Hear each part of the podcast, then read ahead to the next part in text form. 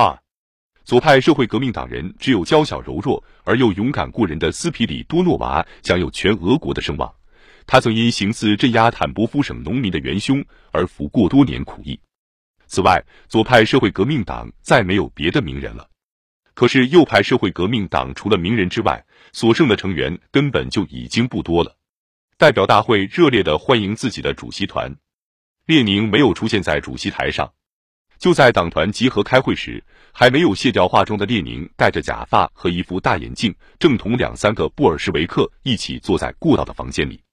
达恩和斯科别列夫在回本党团时，面朝密谋分子的桌子停下了脚步。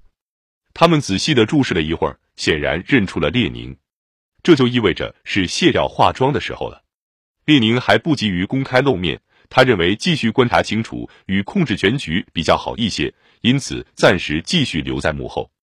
托洛茨基在自己一九二四年出版的回忆录中写道：“第二次苏维埃代表大会第一次会议正在斯莫尔尼宫举行。”列宁没有出席会议，他待在斯莫尔尼宫一间屋子里。我记得那里面不知为何没有，或者说几乎没有什么家具。后来有人在地板上铺了一床毯子，拿来两个枕头放在上面。我和弗拉基米尔·伊里奇并排躺着休息，但是才过几分钟就有人来喊我。达恩说必须有人回答他。回答以后，我又回来同弗拉基米尔·伊里奇并排躺着。他当然不想睡着了。还睡得着我。每隔五至十分钟，就有人从会议大厅跑进来通报那里所发生的事情。主席铃声在加米涅夫手中摇响了。他是那些由自己的本性预先决定要当主席的慢性子人之一。他宣布议事日程里有三个问题：组建政权、战争与和平、召开立宪会议。这时，非同寻常的沉闷的和令人惊惧的轰鸣声从外面闯进了喧嚣嘈杂的会场。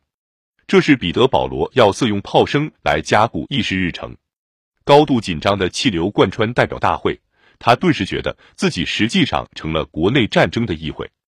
反对起义的洛佐夫斯基要求彼得·格勒苏维埃做报告，但是军事革命委员会有意拖延。大炮的回答证明报告还没有准备好，起义正在全速进行。布尔什维克的领袖不时起身到军事革命委员会那个房间里去。为的是通报情况和发布命令，战斗的鱼想像炽烈的语言一样，时不时冲进会议大厅。投票之际，刺刀从中举起了很多的手，马和烟散发出的蓝灰色呛人烟雾，叫人看不清漂亮的白色廊柱与吊形灯架。两个阵营在炮声隆隆的背景下展开的口水战，有着前所未有的意义。马尔托夫要求发言。天平上下晃动的时刻，就是他这位永远处于动摇之中的最机敏的政治家的时刻。他马上用自己那结合病人嘶哑的声音回应大炮发出的金属响声。双方都必须停止军事行动，政权问题已开始通过阴谋方式来解决。所有革命政党都面临一个既成事实：国内战争有使反革命势力勃发的危险。和平解决危机的目的能够通过创建一个为全国民主派都承认的政权而达到。代表大会相当多的人在鼓掌。苏哈诺夫用讽刺的口吻指出：“看来有很多布尔什维克没有掌握列宁和托洛茨基学说的精髓，他们还很乐意沿着这条道路走下去。”左派社会革命党和统一国际主义者集团都附和和平谈判的建议。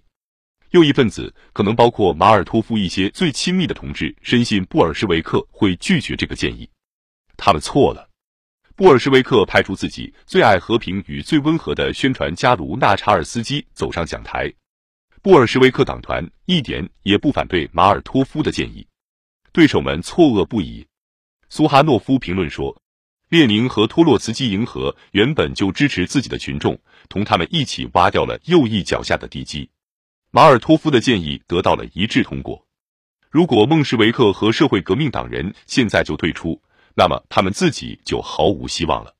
马尔托夫小团体里有人评论说：“因此可以指望代表大会走上民主派统一战线的正确道路，根本没有可能的希望。无论什么时候，革命都不会沿着对角线前进。”右翼旋即便违背刚才还赞成的和平谈判倡议。来自第十二集团军的代表带着大卫肩章的孟什维克哈拉什声称：“政治上的伪君子提议解决政权问题，然而，问题正在背着我们去解决。攻打东宫是把钉子钉进进行类似冒险的那个党的棺材。代表大会用愤怒的咆哮回应大卫的挑衅。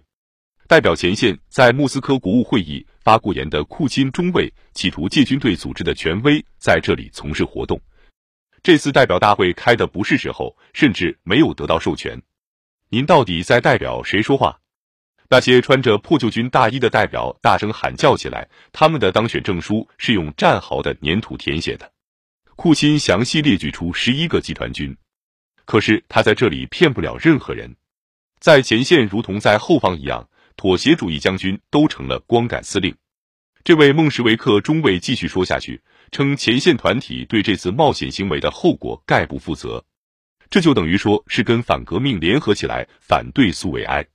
果然，他最后说，前线团体退出这次代表大会，右翼代表一个接一个走上讲台，他们已经失去了教区与教堂，可是钟楼还在他们手里。